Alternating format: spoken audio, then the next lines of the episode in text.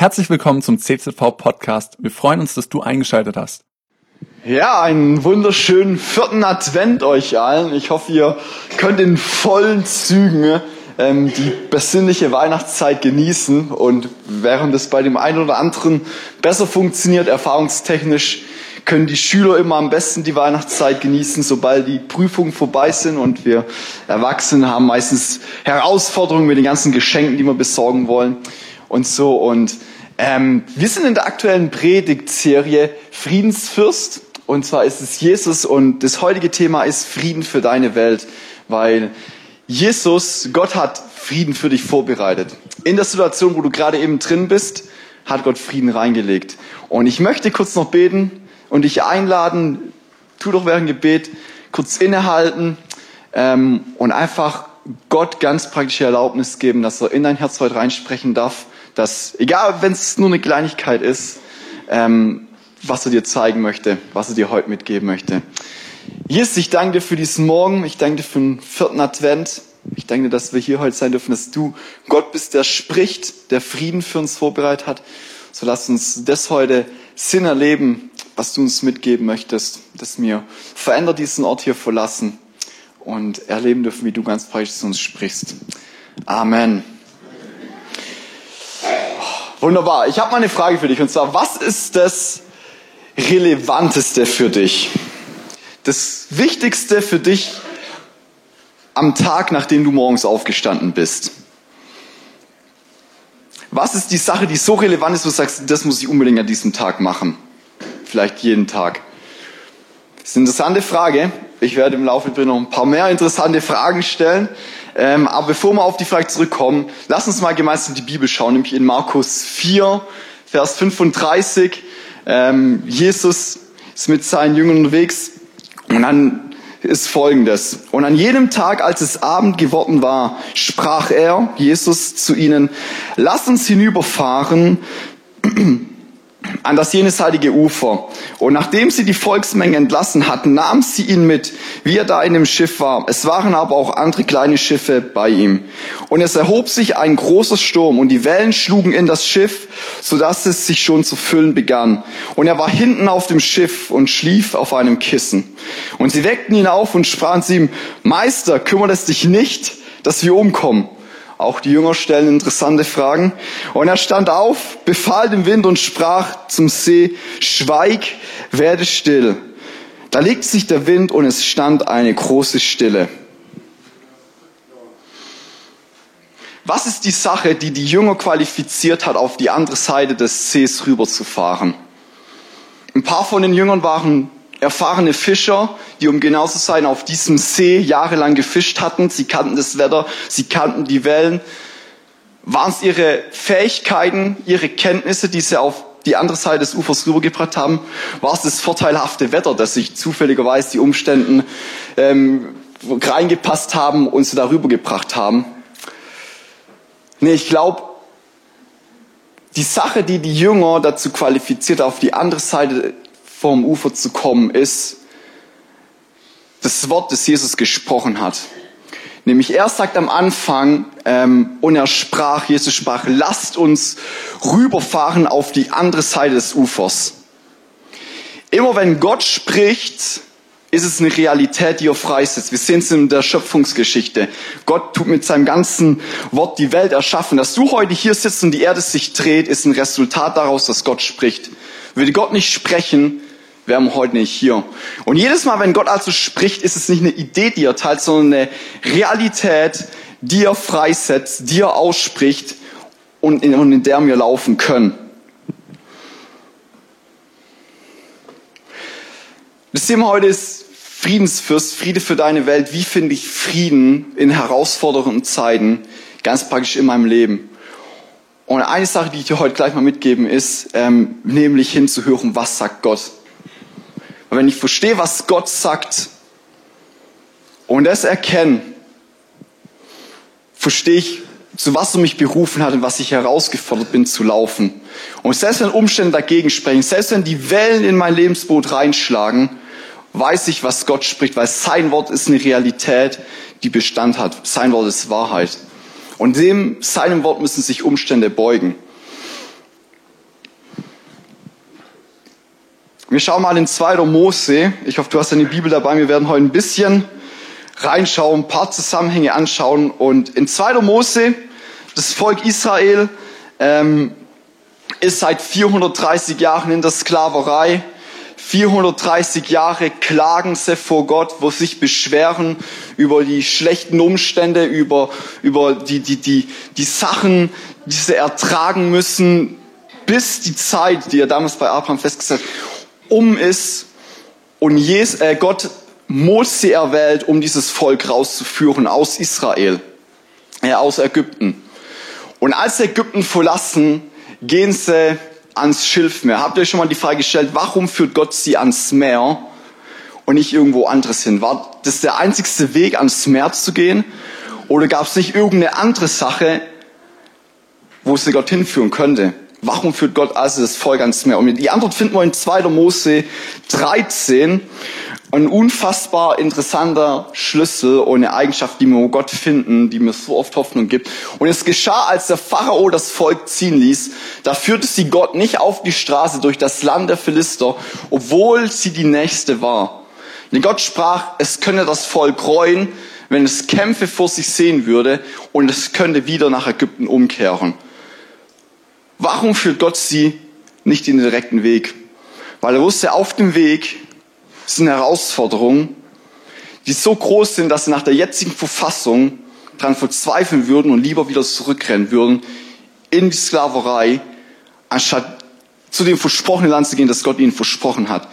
Und stattdessen führt es sie ans Meer, wo ich mir denke, wenn ich einer wäre von den Leuten, der da in Ägypten, äh, in Israel dabei gewesen wäre, ich glaube, ich hätte mehr Hoffnung, wenn ich wüsste, ich muss ein bisschen kämpfen als vor einem Meer. Damals gab es noch keine Fähren, noch gar nichts, wo ich denke, okay, wie wollen wir da drüber kommen? Warum führt Gott sie ans Meer dann? Weil er in diese Herausforderung einen Schatz reinlegt, wo er sich offenbaren will, wo er sich zeigen will und wo wir lernen dürfen, wow, krass, Gott ist real und wir werden wachsen. Und diese Stelle finde ich, zeigen uns so gut, Gott lässt sich nicht in Herausforderungen reinlaufen, die zu groß für dich sind und die dich übermannen. Sondern Gott, wenn er dich in Herausforderungen reinführt oder wenn Herausforderungen im Leben sind, dann haben die immer ein Grundziel. Nämlich, dass sie dir dienen und dass du erkennst, wie gut Gott ist, dass sie Gott groß machen und dass du schätzt und findest. In jeder Herausforderung hat Gott Gold versteckt, Schätze, Offenbarung über ihn, die wir entdecken dürfen, die wir lernen dürfen. Habt ihr schon mal die Frage gestellt, warum hat Gott nicht einfach den Teufel und die ganzen Dämonen vernichtet? Ein Wort, ein Schnipsen würde reichen und die wären, wären weg, kein Leider auf der Erde. Ähm, warum macht das nicht? Weil sie denken, Moment mal, in diese ganzen Herausforderungen kann ich so viel Gold reinlegen, wo meine Kinder wachsen und verstehen dürfen, ich bin Sieger, ich reagiere über Umstände und ich möchte sie freisetzen, darin zu laufen, indem sie ganz praktisch in Herausforderungen, die in deinem Alltag kommen, Gott Schätze reinlegt, die du entdecken darfst. Wir hatten vor ein paar Wochen ähm, ein Jugendcamp, Neoncamp, und es waren vier intensive Tage mit den ganzen Teenagern. Ich lieb's, aber es ist natürlich auch herausfordernd und ähm, es, das Camp war schon offiziell vorbei. Und ein paar Leute haben noch in der Gemeinde übernachtet und ähm, es wird spät abends.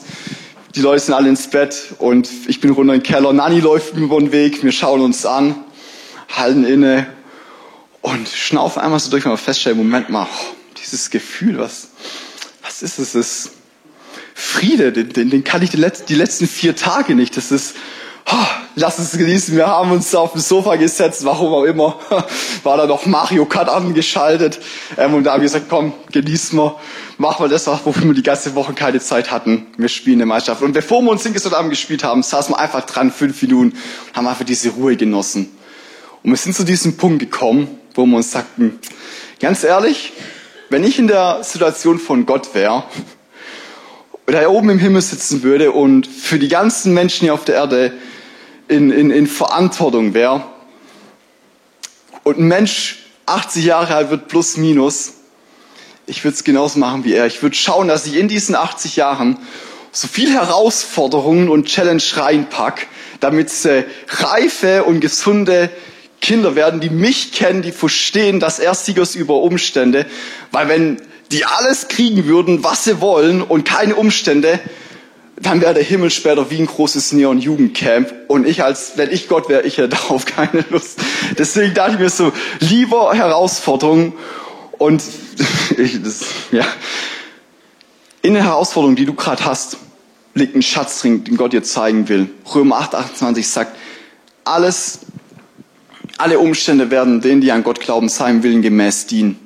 Es liegt eine Realität über der Herausforderung, die gerade dich anschaut, die vielleicht dafür gesorgt, dass du heute Nacht nicht geschlafen hast.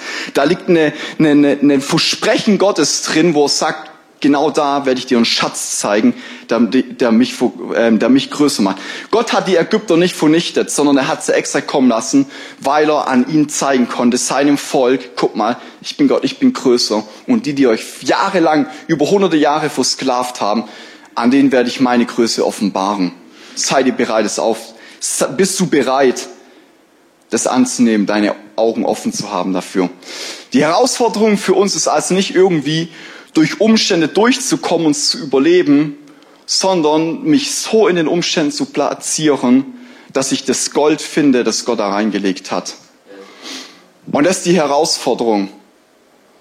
Und so oft haben wir Herausforderungen, wo, wo, wo, heraus, wo, wo, wo, wo wir zweifeln, wo man denkt, boah, das ist so schwer, so was Schweres hat es noch nicht. Und ich habe mal eine Frage, die ich dir stellen möchte. Was wäre die eine Sache, die Gott in deinem Leben tun müsste. Der eine Beweis, der dann Grund genug dir geben würde, dass du sagst, okay Gott, ich zweifle nie wieder an dir, weil dir alles möglich ist und es dich wirklich gibt. Lass mich raten, wahrscheinlich, wenn er sichtbar in deinem Leben auftauchen würde, du ihn mit deinen eigenen Augen siehst und er irgendwelche unmöglichen Dinge, wir sagen, okay, wenn das passieren würde, Gott, ich würde nie wieder an dir zweifeln. Ist eine Antwort, die wir uns oft denken, aber ich glaube tatsächlich nicht. Weil das Volk Israel geht durchs Meer, Gott teilt das Wasser, hat zehn grandiose Wunder, Plagen performt und ihnen gezeigt, ich bin der Herr. Die waren Zeuge davon. Er kommt sichtbar in ihre Mitte in Form von einer Rauchwolke oder einer Feuerwolke ist, die Gegenwart Gottes ist sichtbar in ihrem Leben, Teil des Meer, macht was Unmögliches möglich. Sie gehen in die Wüste, sind absolut begeistert von Gott, macht aus Steinen, wo kein Wasser ist, lässt er aus Steinen Wasser kommen, versorgt sie. Die erleben die ganzen Sachen und Volk, das Volk Israel ist genau in dem Punkt, wo du sagst, hey, wenn das in meinem Leben passieren wird, ich würde nie wieder zweifeln. Da kommst du in 2. Mose 16, wenn die Bibel dabei ist, schlag das gerne auf. 2. Mose 16, dann kommst du an eine Stelle in der Wüste, wo es kein Essen gibt, nicht überraschend in der Wüste, kein Essen zu finden. Und was ist die Reaktion von den Israeliten? 2. Mose 16, 2 bis 3. Und die ganze Gemeinde der Kinder Israels murrte gegen Mose und gegen Aaron in der Wüste. Und die Kinder Israels sprachen zu ihm, wären wir doch durch die Hand des Herrn im Land Ägypten gestorben, als wir bei den Fleischtöpfen saßen und Brot in Fülle zu essen hatten. Denn ihr habt uns in diese Wüste hinausgeführt, um diese ganze Gemeinde verhungern zu lassen. Interessant, oder? Was ist mit ihrer Erinnerung passiert? 430 Jahre waren sie in der Sklaverei, haben sich bei Gott ausgeheult, dass sie nichts haben. Alle männlichen Kinder wurden umgebracht und die hatten nicht mal Stroh, um Ziegel zu brennen. Und auf einmal sagen sie, oh, lass uns zurückgehen. Da hat man Fleisch im Überfluss und es ging so gut. Mit anderen Worten sagen sie, ach, wäre ich doch lieber da in der Sklaverei gestorben, als jetzt mit der Gegenwart Gottes in der Wüste zu sein. Und dann hauen sie raus, Gott, du hast uns hierher geführt, weil du uns hier umbringen willst. Und im Psalm 78 wird das Ganze schön erzählt, ähm, wie das vor Israel ausgeht. Und da gibt es einen Vers, wo es heißt, ähm, ihr Kinder Israels, ihr habt die Wunderwerke Gottes vergessen, habt gegen ihn geklagt und habt ihn versucht. Wie tue ich Gott versuchen? Wie haben die Gott versucht? Gott ist gut. Amen. Amen. Gott ist gut. Wenn Gott gut ist, dann kann nur Gutes aus ihm kommen. Wenn Schlechtes aus ihm kommen würde, wäre Gott nicht gut. Fakt ist aber, Gott ist die Perfektion von gut. Heißt, ich kann mir nicht das Recht rausnehmen sagen, oh, Gott hat mir schreckliche Umstände beschert, weil er mir eins ausscheren will, weil er mir eins auswischen will. Oder, oh, Gott, du hast uns hier in die Wüste geführt, weil du uns was Schlechtes willst. Das ist Gott versuchen, weil ich ihm was unterstelle, was überhaupt nicht stimmt. Und sie vergessen die ganzen Wunder, die Gott getan hat, obwohl er Unmögliches möglich gemacht hat. Warum vergessen sie die ganzen Sachen? Weil sie in eine Haltung von Murren und Klagen reingehen. Und Klagen lässt uns blind werden für die Gegenwart Gottes. Die beschweren sich, die ganzen Sachen, die beschweren sich, bei Gott, weil sie kein Essen haben, ihr Klagen ist gerechtfertigt. Sie haben kein Essen, ist gerechtfertigt irgendwo. Und meistens, wenn wir klagen, hat es irgendwo eine Rechtfertigung. Trotzdem ähm, stehen sie dran, beschweren sich und das alles, während die sichtbare Gegenwart Gottes direkt neben denen ist, mitten in der Wüste. Und es zeigen sogar, dass Gott kann die krassesten Sachen genau jetzt in diesem Moment, in den Umständen, in der Herausforderung, wo du bist, machen, aber du wirst verpassen, wenn ich nur klag und murr und alles negativ sehe. Es macht mich blind für die Gegenwart Gottes und für das, was er tut. In Sprüche 18, Vers 20, da steht folgendes, an der Frucht seines Mundes sättigt sich der Mensch, am Ertrag seiner Lippen ist er sich satt. Das, was ich mit meinen Lippen bekenne, ist eine, eine Saat, die ich sähe. Wenn ich nur klag und nur nörgel, ist es eine Frucht, die ich in meinem Leben auch irgendwo wieder empfangen werde. Und ich glaube, ein riesengroßer Schlüssel in dieser Sache ist Dank. Ein dankbares Herzen. Philippa 4, 6 bis 7 genialer Vers. Da steht folgendes. Sorgt euch um nichts. Wisst ihr, wie oft Sorge dich um nichts in der Bibel drin steht? 365 Mal. Für jeden Tag einmal. Selbst für den Tagen, Tag morgen, wo du noch gar nicht weißt, was Grund sein könnte, wahrscheinlich auch gerechtfertigt deine Sorge, hat Gott schon gesagt, ja, sorg dich nicht, ich kümmere mich drum. Sorgt euch um nichts, sondern in allem lasst durch Gebet und Flehen mit Danksagung eure Anliegen vor Gott kund werden. Okay, warum Danksagung? Warum ist Danksagung wichtig? Wenn ich verbinden uns mit Sprüche, der Ertrag meiner Lippen ist die Frucht, die mein Leben auch wieder setting wird. Wenn ich dankbar vor Gott komme und mir bewusst mache, okay, was tut Gott? Wo bin ich dankbar für ihn? Dann ist es eine Saat, die ich sähe und ich werde sensibel gegenüber dem Wirken Gottes, was er gerade eben in meinem Umfeld tut. Und was ist das Resultat daraus? Dann geht es weiter in Philippa. Und der Frieden Gottes, der allen Verstand übersteigt, wird eure Herzen und eure Gedanken bewahren. Durch Danksagung bringe ich einen Flughafen in mein Leben, einen Landeplatz in meinem Leben, wo Gottes Frieden landen kann. Und das Interessante ist, der Frieden übersteigt alle Vernunft, alle Verstand. Es gibt keine Rechtfertigung, es gibt keine logische Erklärung für den Frieden. Im Gegensatz zu seinem Klagen, da hast du wahrscheinlich mehrere Gründe, weswegen das gerechtfertigt ist. Hau noch die ganzen Verheißungen, die Gott über dein Leben ausgesprochen hat, weg und freie Bahn. Aber letztendlich führt es uns an einer Stelle, wo Gott höchstpersönlich in unserem Leben auftauchen kann. Wir verpassen das Wirken.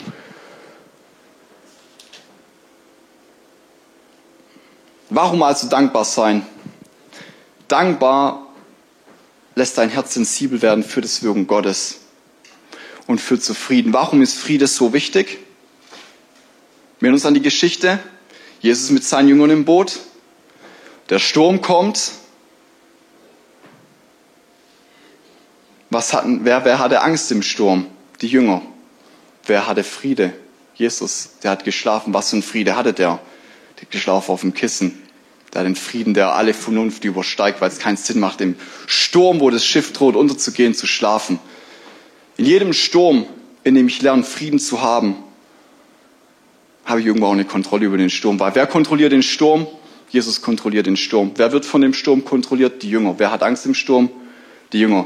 Jedes Mal, wenn ich in einer Herausforderung bin, wo ich Angst habe, ist irgendwo auch eine Kontrolle, die, die, die der Umstand über mein Leben hat. Wie finde ich also Frieden in Herausforderungen, vielleicht in der Sache, wo du gerade drin bist, indem ich verstehe, was Gott sagt, sein Wort glaub und es dankend annehmen. Und das Resultat ist ein Friede, wie Gott in mein Leben reinlegen kann, der alle Vernunft übersteigt.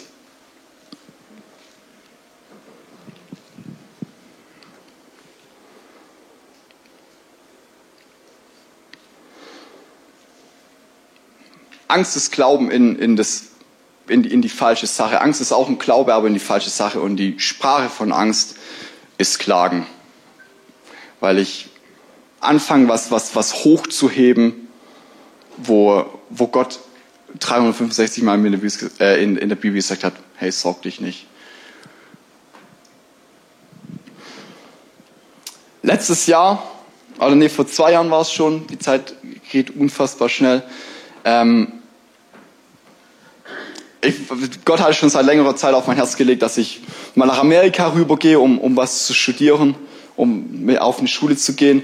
Und ähm, nach ein paar Jahren wusste ich dann nicht, okay, jetzt ist der, der Zeitpunkt gekommen, ähm, habe mich beworben, hatte mein Bewerbungsgespräch bei der Schule, wurde genommen und ich wusste, eine Zusage bei der Schule ist gleichzeitig auch eine Kündigung, die ich auf der Arbeit abgeben muss. Ich, ich bin ein harmoniebedürftiger Mensch, ich liebe gute Beziehungen, deswegen solche Gespräche unfassbar herausfordernd. Ich habe versucht, möglichst lang zu machen, aber irgendwann kommt eben Fristen so, ja, wie auch immer. Es war ein interessantes Gespräch, ähm, ich, vor allem, wenn du deine, deine Chefs liebst, dann ähm, macht es nochmal schwerer, macht es sich einfacher.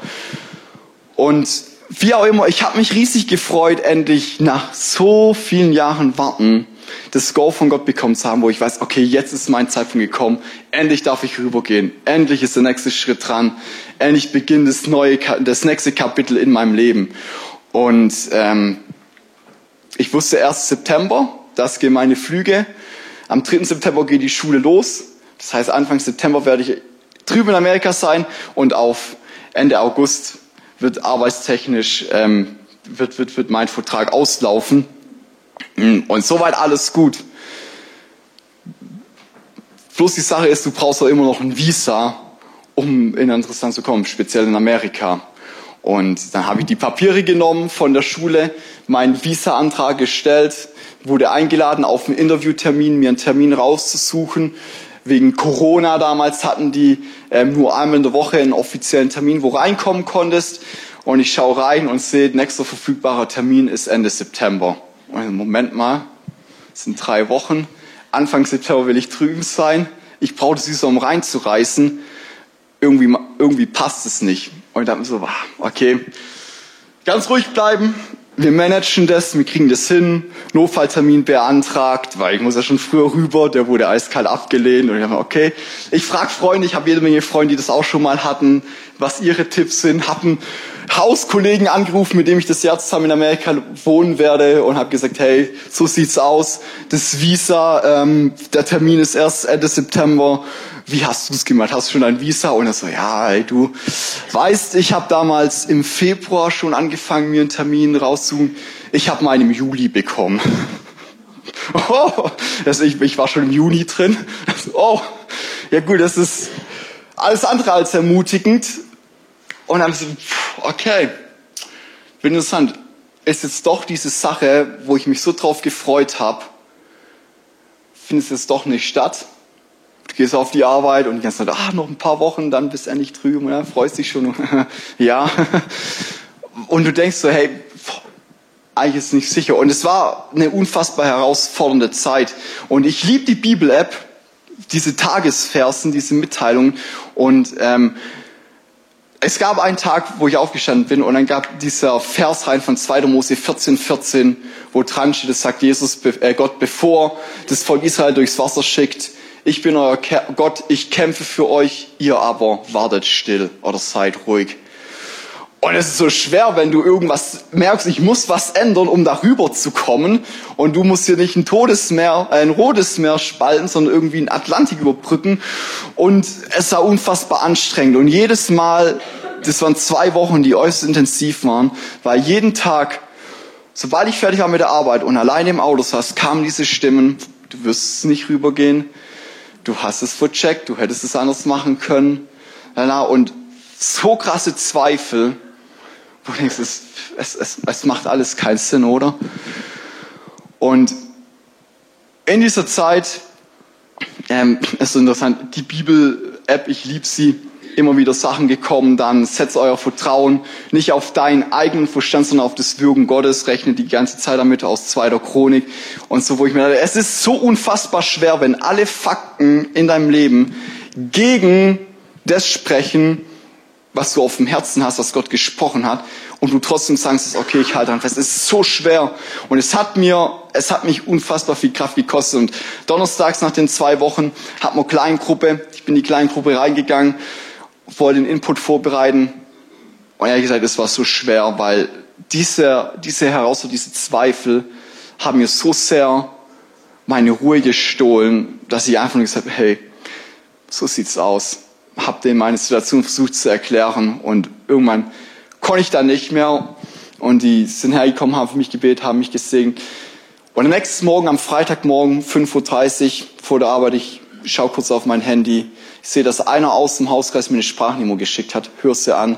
Und so, ja, schau doch jetzt kurz mal auf die Seite von der Botschaft. Ich glaube, da ist, der Gott hat was gemacht. Und ich hatte nicht viel Hoffnung, weil ich habe die ganzen zwei Wochen jeden Tag reingeschaut und es war nie ein Termin frei. Die Termine sind immer weiterhin geschaut. Geh rein, sehe verfügbare Termine im Oktober, September nichts frei, August nichts frei, Juli ein Termin frei, 24. Juli, 9 Uhr. Und ich dachte was? Das kann jetzt nicht sein. Es ist ein Witz, buch die Sache, bekomme die E-Mail, ist bestätigt. Ich habe so, wow, okay, das ist verrückt. Ich mache einen Screenshot, schicke mir meine Kleingruppe, so, Freunde, gestern haben wir dafür gebetet. Hier, du hast heute Morgen einen Eindruck geteilt, dass du es auf dem Herzen hast, dass es passiert. Schreib's rein und denk mir so, es ist unfassbar. Ähm, jemand anderes schreibt rein in der Gruppe, hey, so cool, weißt du, was so ein Song Hillsong United heute rausgebracht hat? Der Song heißt Know You Will, wo so viel heißt, ich weiß, du wirst. Und im Vers geht wie, aber du wirst eine Türe aufmachen. Und so, und ich stehe da und denke mir so, pff, 5.40 Uhr, Bibelversbenachrichtigung kommt, ähm, wo heißt, da wir nun Gottes Herrlichkeit erlebt und gesehen haben, lasst uns froh jubeln und froh sein. Ich denke mir so, oh, ich stehe dran und so, Gott, wow, hast du zwei Wochen lang Theater mir vorgeführt, das ist so gut. Und Gott sagt, hey, ich habe am Anfang gesagt, 2. Mose 14, 14, vertrau mir, sei ruhig, ich kümmere mich drum. Was war die Sache, die irgendwo in dem Ganzen mir Hoffnung gegeben hat, halt immer das Wort, wo ich wusste, Gott hat gesagt, ich werde darüber gehen.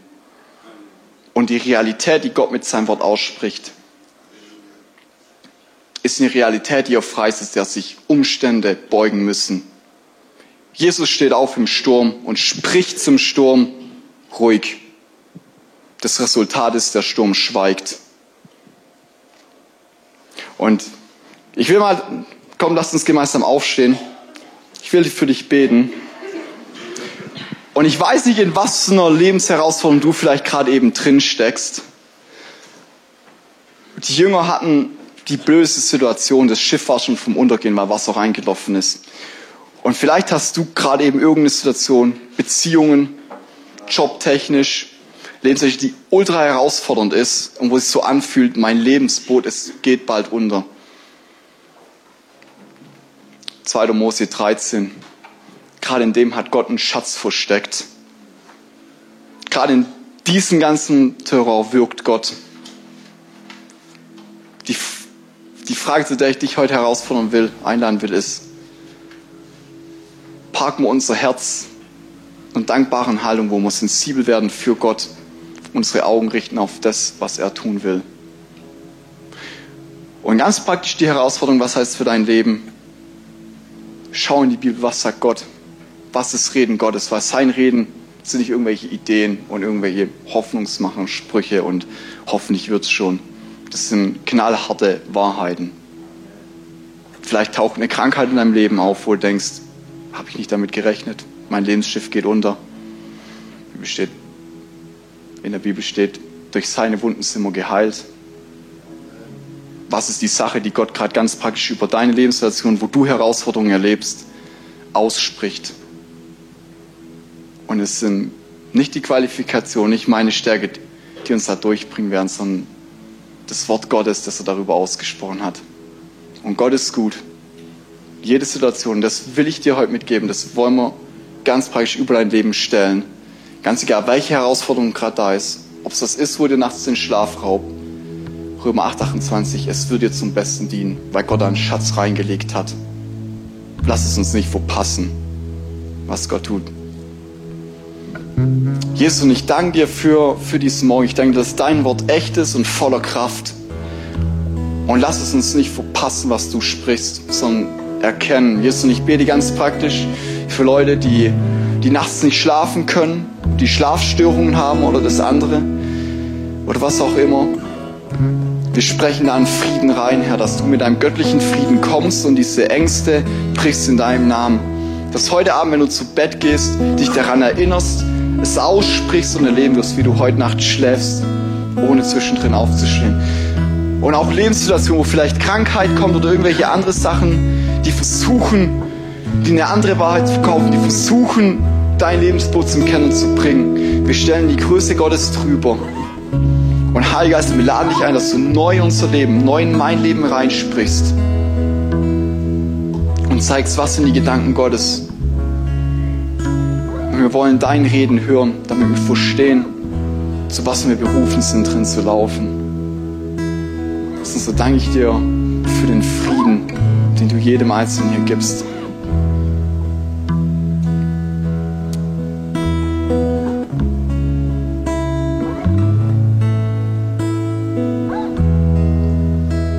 Jesus, wir beten auch für Beziehungen, wo es vielleicht auch in Ehen gerade unfassbar herausfordernd ist, wo wir, wo wir dein Segen reinsprechen wollen, wo, wo Herzen, die sich abgewandt haben, sich wieder neu zuwenden. Da, wo, wo, wo Schuld entstanden ist und Klagen gerechtfertigt ist, wo Leute auf ihr Recht verzichten und sich neu einander zuwenden dass Frieden reinkommt, wo gerade eben Sturm und Streit ist. Dass wir danken dir, dass du gut bist, dass wir dir vertrauen dürfen. Cool, dass du dir unsere Predigt angehört hast. Wir hoffen, sie hat dir geholfen und wir wollen dich ermutigen, auch während der Woche Teil einer Kleingruppe zu werden. Schreib uns einfach eine E-Mail an podcast.czv-kreuzheim.de oder komm einfach am Sonntag in unseren Gottesdienst. Folge uns außerdem auf Facebook oder Instagram für alle weiteren Infos. Wir freuen uns auf dich.